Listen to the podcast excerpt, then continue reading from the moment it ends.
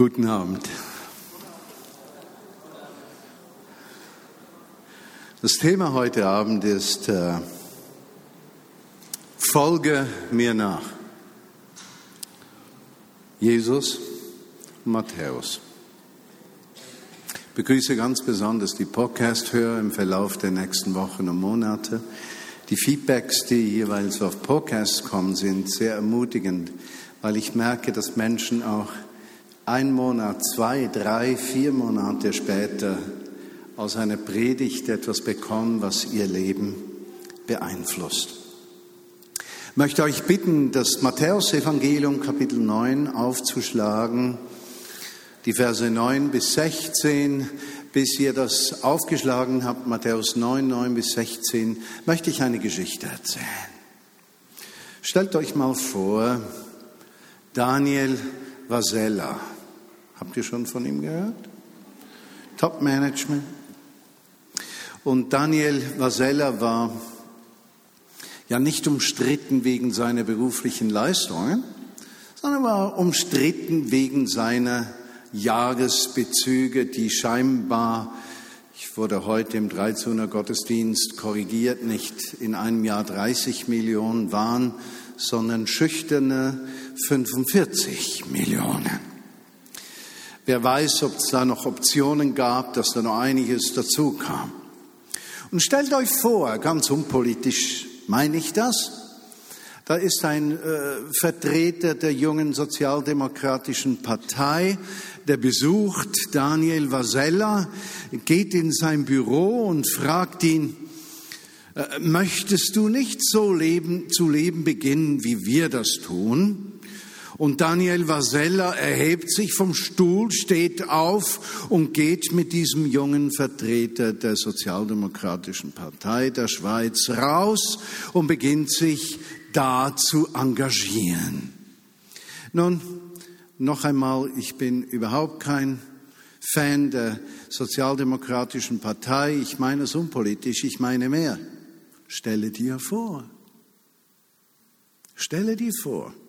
Würden nicht die Freunde von Daniel Vasella sagen, also irgendwie ist er psychisch krank. Der verdient sehr wahrscheinlich zu viel. Ich meine, ehrlich gesagt, wenn du in einem Jahr 45 Millionen kriegen würdest, äh, dann müsstest du ja nicht jedes Jahr wieder gleich viel kriegen. Irgendwann genügt's. Dann sagen die, vielleicht ist er wahnsinnig geworden, der muss in die psychiatrische Klinik eingeliefert werden. Also das geht schon mal gar nicht.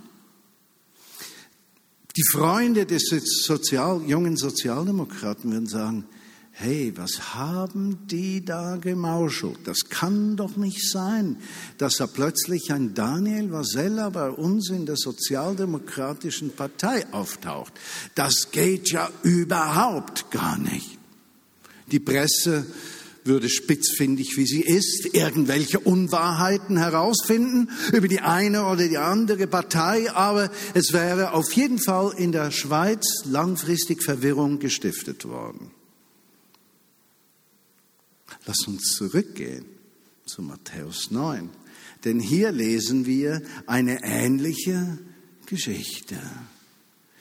Etwelche parteipolitische Verbindungen oder wirtschaftliche Verbindungen sind in keiner Weise absichtlich oder so gemeint und ich ermutige jeden Zuhörer, die wirklich nicht zu tun, weil die zwei Beispiele in diesem Sinne nichts miteinander zu tun haben. Matthäus 9, Verse 9 bis 16.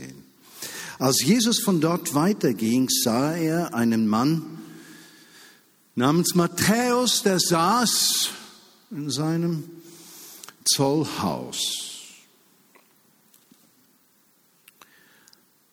Jesus geht auf ihn zu. Folge mir nach, sagte er zu ihm. Und Matthäus steht sofort auf und folgt ihm nach.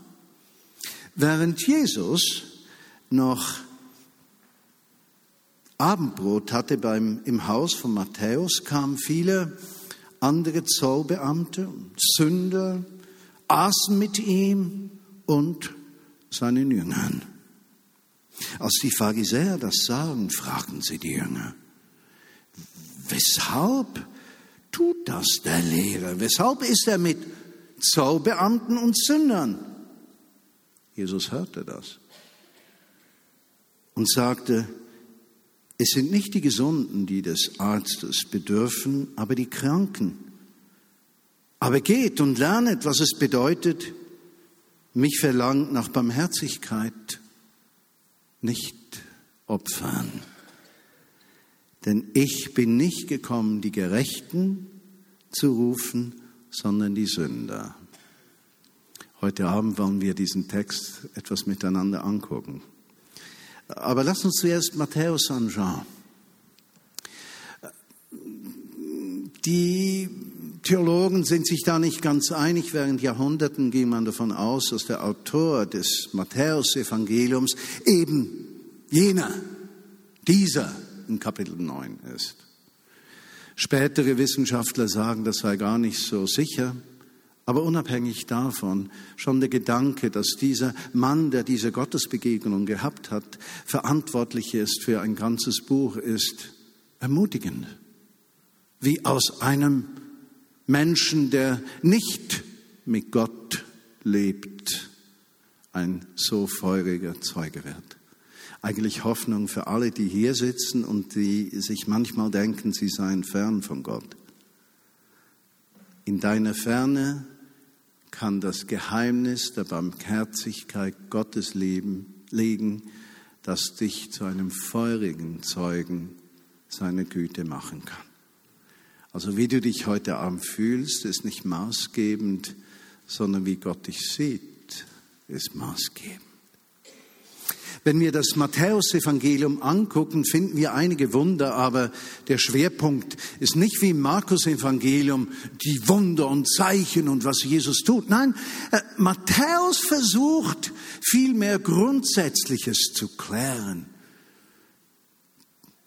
Den messianischen Juden, an die dieses Buch gerichtet ist, den Heilsplan, die Gedanken Gottes zu zeigen. Und so lesen wir in der Bergpredigt, die eine Sammlung wichtiger Aussagen von Jesus ist, ab Kapitel 5 bis später, kurz vor Kapitel 9, eine Auslegung der zehn Gebote, die für die damalige Zeit plötzlich zeitgemäß waren, in vielen Bereichen einfacher zu verstehen, in anderen Bereichen viel herausfordernder. Und dann nach der Bergpredigt lesen wir von Wundern, die Jesus getan hat. Und diese Wunder haben eines gemeinsam. Sie waren immer etwas am Rand der pharisäischen Legalität, respektive überschritten die Grenze pharisäischer Realität. Und es wird offensichtlich, dass Jesus die Pharisäer herausfordert wie heißt das schöne Wort? Kon. Hm? Nicht konfrontiert. Äh, es gibt ein schöneres Wort. Herausfordernd. Äh, Kinder mögen das. Hm? Ja, provoziert, nicht. Und ich frage mich manchmal, wenn ich Jesus sehen könnte, jetzt gleich, und er war ja ganz Gott und ganz Menschen, dann stelle ich mir manchmal die Frage, wie hat sich das vermischt? Also äh, gibt es eine so menschliche Seite? Und wenn ich dann nur die menschliche Seite ansprechen, würde ich sagen, Jesus, magst du es, Menschen zu provozieren? Denn diese Seite war da, seine Wunder.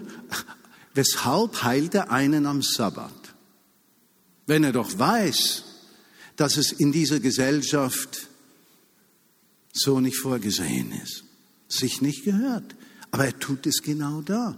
Weshalb heilt er den Gelähmten, indem er ihm sagt, deine Sünden sind dir vergeben, wohl wissend, dass nur Gott Sünden vergeben kann. Er provoziert, er fordert heraus. Ein, eine Wesensart von Jesus auch in deinem Leben ist, dass er Situationen zulässt, in denen du provoziert bist, herausgefordert, wo Grenzen deines Denkens, deiner Vorstellungen überschritten werden, wo du sagst, da kann ich nicht mit, das will ich nicht mit, so habe ich das nicht gelernt und, Wie oft finden wir uns in der Sicherheit unserer Religiosität und nicht in der Sicherheit unserer Abhängigkeit von Jesus Christus im Alltag wieder? Er provoziert. Wir müssen das auch noch in dem Zusammenhang verstehen, dass die Menschen, mit denen Jesus unterwegs war und die ihn hörten, 99 Prozent Juden waren, Hebräer.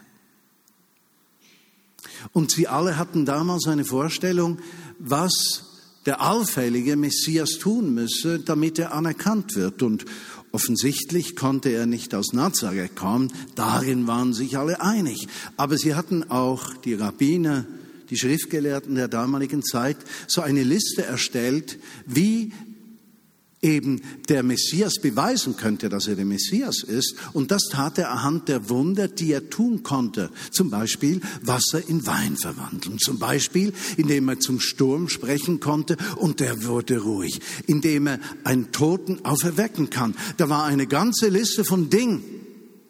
Und interessanterweise hatte Jesus die alle erfüllt. Deshalb zu einem späteren Zeitpunkt, als die Pharisäer wieder auf ihn zukamen und sagten, tu, zeigest du ein Wunder, sagte er, ich habe Wunder getan. Das Einzige, was ich euch noch zeigen werde, ist das Wunder von Jona. Was er meinte, war sein Tod und seine Auferstehung. Er hatte bereits klar bewiesen, dass er Gottes Sohn war, gemäß der Listen der Schriftgelehrten der damaligen Zeit hatte er den Beweis erbracht, der Messias zu sein. Und in der Mitte dieser, dieses Ablaufs steht diese Geschichte in Matthäus 9. Ja, stell dir das vor. Weshalb wählt Jesus den Matthäus? Er ist mit seinen Jüngern unterwegs, geht eine Wegstrecke, sieht einen Zollbeamten da, geht auf den zu und sagt, folge mir nach. Ich kann mir schon vorstellen, was die, was die Jünger dachten, nicht wahr?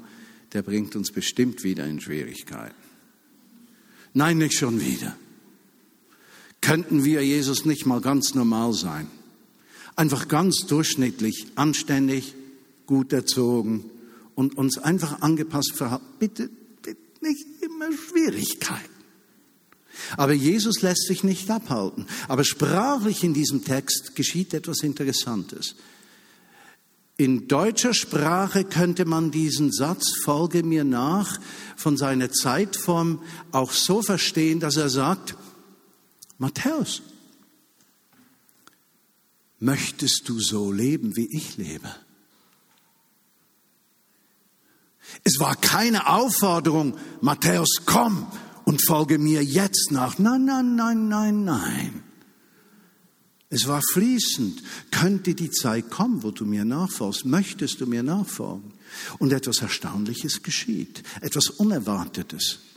Matthäus unterbricht seine Arbeit, macht nicht mal die Kasse, steht auf und folgt ihm nach. Die Zeitform, die hier gewählt ist, ist nicht fließend, sondern abgeschlossen. Er tat es sofort gewaltig. Jesus fragt, überleg dir mal, möchtest du nicht so leben wie ich? Kasse zu, Türchen verschließen, auf geht's. Unglaublich. Und etwas ist interessant dabei. Jesus kommt es, wenn er dich ruft, nicht daran, darauf an, wo du bist. Er kommt nicht mit Zwang und Druck. Er kommt mit einem Vorschlag. Er kommt nicht laut häufig, er kommt leise. Er kommt nicht zwingend, sondern dir die Freiheit lassend, eine Entscheidung zur Nachfolge zu treffen. Keine Drohung, wenn du das nicht tust, dann, sondern ganz im Gegenteil.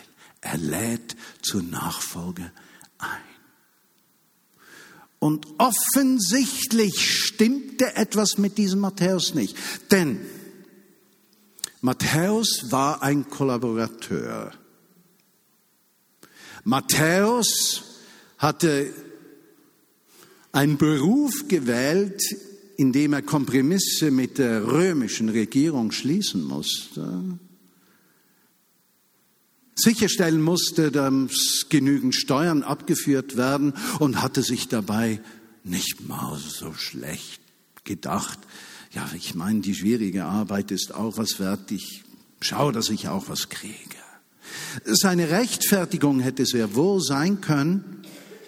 Nochmal, Matthäus war ein Zollbeamter der fremden Regierung, der kollaborierte mit der römischen Regierung.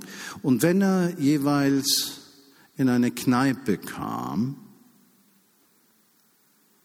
und guten Abend sagte, da kriegt er keinen Gruß. Wenn er sich an einen Tisch setzte, um mit anderen zu sprechen oder etwas zu trinken, erhoben die sich und er fand sich Mutterseelen alleine an diesem Tisch.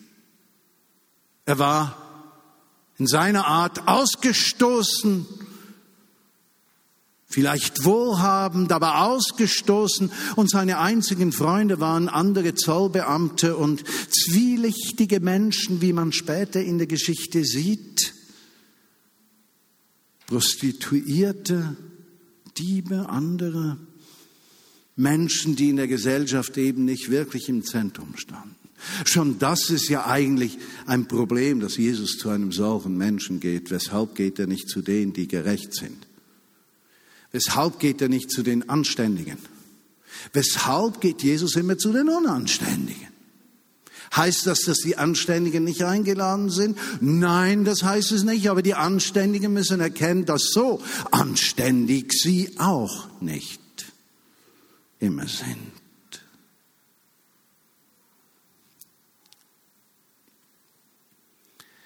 In Vers 10, ohne Übergang, und wenn da kein Übergang ist, sieht man, dass sich nichts dahin bewegte. Als Jesus dann noch am Tische lag, zu Abend aß bei Matthäus zu Hause. Äh, jetzt kommt schon wieder ein Problem. Es genügt ja nicht, dass Jesus diesen gefallenen Menschen, diesen fehlerhaften Kollaborateur, diesen Menschen, der versagt hat in den Augen der Gesellschaft, dass er sich dem zuwendet. Wie kann sich Jesus unterstehen, noch zu dem nach Hause zu gehen? Nun, wenn das heimlich geschehen wäre, hätte man das ja noch irgendwie akzeptieren können. Die Jünger gehen mit. Ich stelle mir vor, Jesus liegt zu Tische und die tuscheln, oh Mann, wenn da nur nichts geschieht. Wenn 20 Minuten bei uns in Judäa und Galiläa vor allem nichts davon hören und nicht Wind davon kriegen. Wenn das rausgeht, du lieber Himmel, das geht doch nicht. Doch es dauert nicht allzu lange, gerade weil Matthäus nur von Gleichgesinnten akzeptiert war, sammelten sich einige Zolleinnehmer in seinem Haus. Damit auch ihr zweifelhaftes Umfeld und Plötzlich hören 20 Minuten davon und in Galiläa hört man, Jesus ist bei diesem Kollaborateur. Es dauert nicht lange, da hören die Pharisäer was davon. Das müssen wir uns unbedingt anschauen. Das kann doch nicht sein, nicht schon wieder. Mit diesem Mann müssen wir aufräumen. Wir brauchen Ruhe im Staat. So geht das nicht. Wir wollen unseren Staat bewahren vor allen, die etwas tun, was nicht unserem Interesse entspricht. Und das, was dieser Jesus tut, das entspricht in keinster Weise unserem Interesse. Sie sammeln sich. Jesus hatte sie schon einige Male in Schwierigkeiten gebracht, wenn er ihnen Antworten gab, die sie nicht erwartet haben. So äh, stellen Sie nicht Jesus eine Frage, ja, Sie hätten sich ja auch irgendwie verunreinigen können. Sie sahen nur, wie die Jünger da auch etepetete dastanden, um ja nicht in Berührung zu kommen mit diesen Sündern und Zolleinnehmern und Beamten. Und überhaupt war ihnen vielleicht gar nicht so wohl, denn die Jünger waren ja Mittelklasse, nicht wahr? Als Fischer Petrus sei, so sagt die Geschichte, ein Sohn eines wohlhabenden Fischers gewesen. Äh, sie gehörten nicht zur ersten Klasse, nicht wahr, in der Gesellschaft wie schriftgelehrte, gebildete Menschen. Sie gehörten zu einer Art von Mittelklasse. Und damals war es in der Gesellschaft so, dass es beinahe war wie heute das Kassensystem, äh, das noch nicht ganz aufgebrochen ist bei den Hindus. Aber Matthäus gehörte zur untersten untersten, untersten, untersten Klasse. An dem konnte man sich nur verunreinigen. So stehen schon möglicherweise die Jünger so da, die Pharisäer sehen das und sie gehen. Hey, sag mal, hm, weshalb ist euer Lehrer hier? Und Autor des Textes, als würde er den Zweifel vielleicht, die Unsicherheit der Jünger wahrnehmen, bringt er sie in diesem Text nicht ins Spiel, sondern schreibt, dass Jesus gehört hat, dass da irgendetwas geht. Ist das nicht schön, wie Jesus unsere Unsicherheit nicht ausnützt? Wie manchmal über unsere Zweifel und Unsicherheiten hinweggeht? Wie er dich als ganzen Menschen sieht und nicht als leistungsorientiertes, religiöses Wesen. Jesus hört das und kommt mit dieser wunderbaren Antwort. Nicht die Gesunden brauchen den Arzt, aber die Kranken. Und weißt du, mich beschäftigt dieser Satz auch für mich persönlich.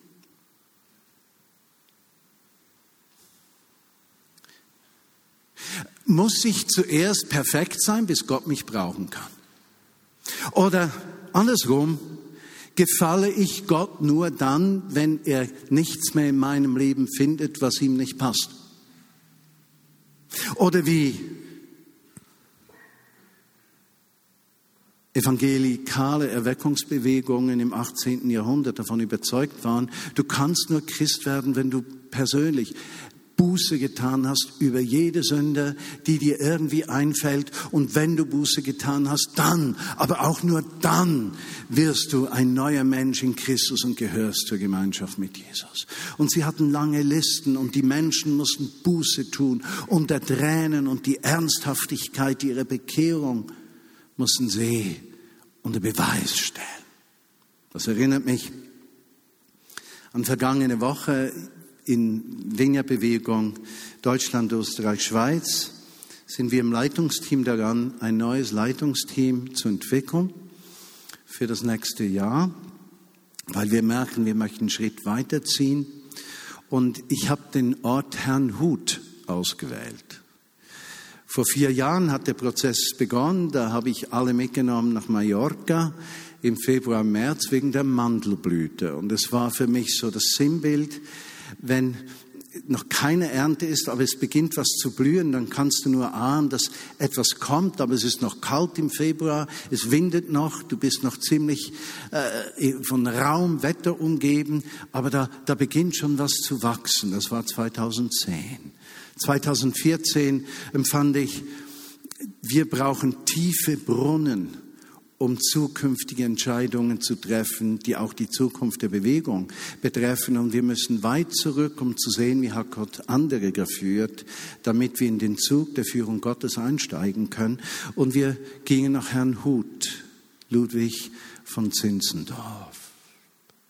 Und Zinzendorf, geboren 1700, gestorben 1760, ist also für heutige Verhältnisse relativ früh an einer Lungenentzündung gestorben, was damals sehr häufig äh, vorkam. Äh, der hatte seinen Vater verloren, als er kleines Kind war, kaum geboren, er wuchs bei seiner Großmutter auf und seine Großmutter war eine, eine sehr gläubige Frau, die diesem kleinen Ludwig, der noch Halbgeschwister hatte, weil seine Mutter wieder heiratete später, äh, bei ihr lebte und wohnte. Sie hat dann ihn als jungen Mann nach an August Franke Schule nach Halle an der Saale geschickt. Das war eine bekannte Schule der Erweckten. Und dort wurde er konfrontiert von diesem Bußglauben. Aber irgendwie hatte er Gott nicht so erlebt durch seine Großmutter. Und er lebte inmitten vieler Dingen, die er gelernt hat, auch die Herausforderung, wie ist Jesu Wirken am Menschen zu verstehen? Er hatte damals den ersten Verein gegründet, den Senfkornverein, mit dem Zweck, dass das Wort Gottes täglich ins Herz des Menschen kommt und gewirkt durch den Geist Gottes lebendig wird. Dann schrieb er Lieder, weil Lieder die Antwort des Menschen, die betende Antwort zu Gott hin zurück sind von den Texten und Wahrheiten, die man versteht. Ist das nicht wunderschön? 18. Jahrhundert. In Klammer gesetzt, er lernte da auch einen jungen Mitschüler kennen, der aus Bern kam, Friedrich von Wattenwil, de Wattwiller den er zu seiner Großmutter mitnahm, der dort Jesus auch konkret kennenlernte, obwohl er aus gläubigem Hause gekommen war. Und entre parenthèse, nochmal eine andere Klammer.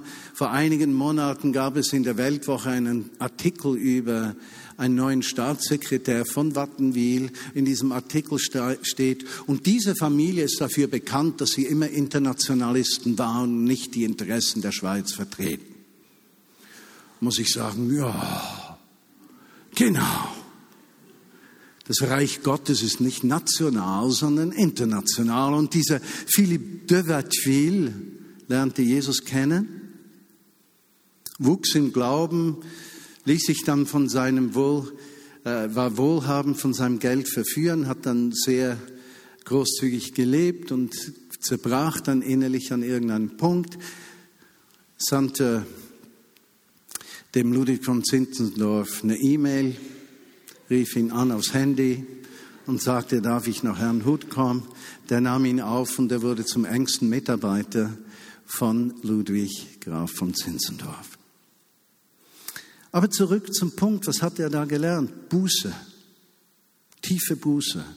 Zinzendorf aber lehnt sich auf und sagt, das kann so nicht sein, sagt. Denn wenn das die Bedingung zum Glauben ist, dann sind ja nur die, die wirklich Sündenerkenntnis und alles erkannt haben, können ins Reich Gottes eingehen. Wir verschließen ja die Tür, das kann nicht sein. Und er wurde bekannt für die Ein-Minuten-Bekehrung. So versucht er, ihn anzugreifen, aber seine These war folgende. Bevor du deine Fehlerhaftigkeit und Sündhaftigkeit erkennen kannst, brauchst du eine Begegnung mit Jesus. Du kannst alles Richtige hören, aber ohne die Begegnung wird es nicht ins Herz fahren. Aber wenn du ihm begegnest, wenn sein Licht über dich kommt, du dich öffnest dann kann sich dein Leben auf einen Schlag verändern. Das führte ihn auch dazu, eben zu sagen, als Christen leben wir in dieser Welt, wir sind nicht von dieser Welt, wir leben in dieser Welt und es ist nicht gut, wenn sich Christen separieren in ihren Kirchen und sagen, die böse Welt und die heile Welt, die Sintflut und die Arche, sondern nein, wir sind in dieser Welt ein Zeichen der Hoffnung. Und mit diesem Gedanken zu diesem Text können wir sagen, dieser Matthäus hat keine Buße getan. Und Jesus ruft ihn. Erinnere mich, als ich als junger Mann, viele von euch kennen die Geschichte, als 19-Jähriger mich mit Jesus auseinanderzusetzen begann, verheiratet mit einem Sohn, Marius, in einer tiefen verheiratet und mit einem Sohn. Ich habe das abgekürzt, ist ja klar, ist ja logisch. Also Abkürzungen sind manchmal gar nicht so übel. Verheiratet mit meiner Frau, mit der ich dazu mal einen Sohn hatte. Alles klar? Okay. Und ich in diesem Wohnzimmer beim Postboten die Begegnung mit Jesus hatte, als er zu beten begann und ich wusste, Jesus lebt. Das war die Begegnung wie Matthäus mit Jesus. In diesem Moment war alles klar. Für diesen Mann will ich leben. Dieser Mann, in, des, in dieses Mannes Gegenwart, das ist ein schöner Genitiv, in dieses Mannes Gegenwart möchte ich bleiben und nie mehr weg. Und es dauerte zwei Jahre, bis ich Sündenerkenntnis bekam. Ich bete darum, denn so wie ich aufgewachsen war, hatte ich keine Erkenntnis von Sünden. Ich konnte alles erklären, es war alles entschuldbar, erklärbar, okay. Zwei Jahre. Und ich habe, glaube ich, noch nie erzählt, dass ich eine junge Frau, die meine Freundin gewesen war, das Leben genommen hat mit Alkohol zurückführend auf meine Trennung von ihr. Und ich das einige Jahre mitgezogen habe im Gedanken, wie wird Gott, wird er das Blut dieser Frau von meinen Händen fordern. Und wie ich da in diesem Augenblick der Sündenerkenntnis auf dem Weg von Konolfingen auf einen Hügel, wo eine große Linde steht, auf der Treppe, auf halbem Weg Sündenerkenntnis bekam und innerlich zerbrach und in diesem Zerbruch und Erkenntnis meiner Fehlerhaftigkeit die Freiheit des Christenmenschen erlebte. Aber was kam zuerst? Die Begegnung. Die Begegnung, das Licht, das Neue in das Fehlerhafte hinein und durch seine Gegenwart die Kraft der Veränderung. Es sind nicht die Gesunden, die des Arztes bedürfen. Es sind die Kranken.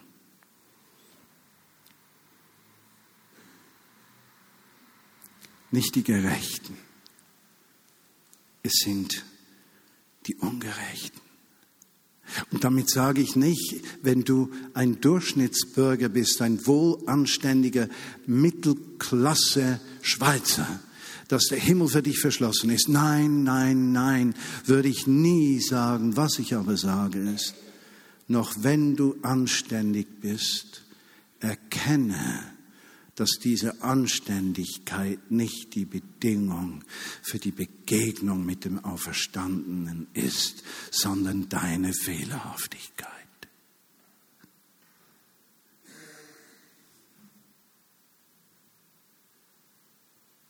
Und dann sagt Jesus zum Abschluss noch etwas tiefschürfendes. Er sagt, geht, Pharisäer, denkt über diesen Satz nach. Gott sagt, mich verlangt nach Barmherzigkeit und nicht nach Opfern. Nicht deine Glaubensleistung beeindruckt Gott, sondern die Weichheit deines Herzens. nicht wie gut du bist, sondern wie du mit deinem Nächsten umgehst. Wie großzügig du vergisst, vergibst, verzeihst, versöhnst, teilst. Nicht festhältst am Negativen, das dir geschieht, sondern dich löst im Bewusstsein, wenn Jesus mein Herr ist, sind alle meine Fehler und alle Fehler der Menschen, die sie mir gegenüber begehen, an diesem Kreuz vereint und gestorben mit seinem Tod.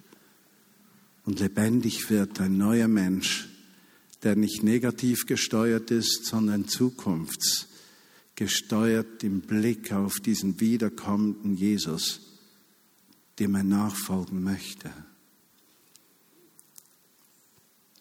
schöne Teil der Geschichte zum Abschluss in Herrnhut ist, dass Graf Ludwig von Zinzendorf, der aus dem österreichischen Hochadel kam, seit der Kreuzzüge, der ja den Schweizer als Mitarbeiter gehabt hat, hatte und in Deutschland wohnte, das berührt mich immer wieder, Deutschland, Österreich, Schweiz. Irgendwie hat das was mit mir zu tun und dann noch ein Berner, der von Wattenwil dabei. Das zweite Mal hat sich der liebe Gott einen etwas einfacheren Bürger ausgewählt und keinen Adligen dieser Stadt. Aber mich bewegt Folgendes. Zinzendorf ist als Jugendlicher zum Glauben gekommen. Mit 22 war er wieder zu Hause und er hörte von der Gegenreformation von Maria Theresia, wie sie die Hussiten, die Gläubigen, auch die Täufer aus Böhmen und Mähren trieb. Da waren viele Gruppen, die wurden wirklich verfolgt, die mussten das Land verlassen, die wurden umgebracht und so weiter. Und Zinzendorf sieht das, lebt selbst in Sachsen beim sächsischen Königshof Jurist, aber sehr wahrscheinlich nicht unbedingt sehr effektiv. Er war einfach am Hof, auch von seinem Namen her. Er erbarmt sich und schenkt diesen Flüchtlingen ein Stück Land, ein Wald, und die fällen dort Bäume, beginnen Häuser zu bauen und nennen dann diesen Ort, die Flüchtlinge, unter des Herrn Hut. Deshalb Herrn Hut. Das war nicht Zinzendorfs Erfindung. Aber sie waren zerstritten, denn sie kamen aus der husitischen Reformation, aus Täufertradition mit verschiedensten Ideen, so wie die Täufer in der Schweiz sich gegenseitig auch das Heil abgesprochen haben wegen äh, etwelcher Größe von Knöpfen und Länge von Röcken und äh, der Art und Weise, wie man sprach und was man tat und die Haarlänge. So war das genauso da und Zinzendorf wurde das immer eine größere Not. Und als er 27 Jahre alt war und damit gerungen hatte, wie könnte sich das verändern, geht er von Herrn Huth in die Kirche Bertelsdorf zu Pfarrer Rothe, der übrigens auch eines oder mehrere Kirchengesangsbuchlieder geschrieben hat. Und während sie diesen einen Kilometer gehen, kommt der Geist der Buße über sie. Sie weinen auf dem Weg. Sie kommen in die Kirche, eine kleine Kirche. Zinzendorf hatte die etwas vergrößern lassen, weil sie zu klein war, aber sie ist heute noch klein. Sie weinen. Rote, der kräftig prägen konnte, sät ein Wort, Sie tun Buße, sie halten das Abendmahl zusammen und die Erweckung beginnt. Und mich berührt das. Erweckung beginnt in der Ungerechtigkeit, der Zerbrochenheit von Menschen. Gott kann es sich leisten, nicht die Besten, sondern die Schwächsten zu nehmen. Die Hoffnung für uns in der Vineyard-Bewegung und hier in der Vineyard Bern ist nicht, dass wir so gut sind, sondern dass er sich erbarmt. Unsere Barmherzigkeit wichtiger ist als jedes Opfer, das wir bringen. Die Weichheit der Herzen uns weiterträgt als die Rechtgläubigkeit, wie wir sie verstehen, um Teil zu sein der Absichten Jesu. Amen. Und Jesus, ich danke dir, dass diese Worte, diese Predigt heute nicht nur den Menschen hier etwas auslöst. Dieses Jesus erleben und dann dieses Licht, das kommt und dann wird die Dunkelheit sichtbar. Und nicht zuerst perfekt sein, damit sich Jesus erbarmt. Komme du mit deinem Geist über uns. Berühre uns. Schenke, dass das Wort des Evangeliums uns frei macht und nicht bindet in eine Form von Religiosität, die uns niederdrückt und uns die Größe der Herrlichkeit Gottes verwehrt. Schenke jeden, der hier ist, dieses Licht der Begegnung mit dir, Jesus. Auf deine Gegenwart verändert sich alles und wird alles neu. Und ich segne uns und unterstelle mich diesem Segen, diese Freiheit, von der Matthäus schreibt, die Jesus in Kapitel 9 gezeigt hat, dass dieses Wort Fleisch wird in unserem Alltag und Geruch deiner Umgebung in unserem Leben, damit die Menschen, die dich nicht kennen, mit denen wir in Berührung kommen, dein Heil riechen können in unserem Leben. Ein Gott, der die Menschen liebt. Amen.